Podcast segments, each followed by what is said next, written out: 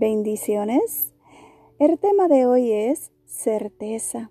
Y si vamos a Hebreos capítulo 11, versículo 1, su palabra nos dice, ahora bien, la fe es la garantía de lo que se espera, la certeza de lo que no se ve. Se dice que la muerte y los impuestos son lo único de lo que podemos estar seguros en nuestras vidas. Pero la Biblia nos dice que la fe trae consigo su propio regalo de certeza, debido a las promesas divinas y a su fidelidad para cumplirlas en el pasado. Tenemos la certeza que la cumplirá en el futuro.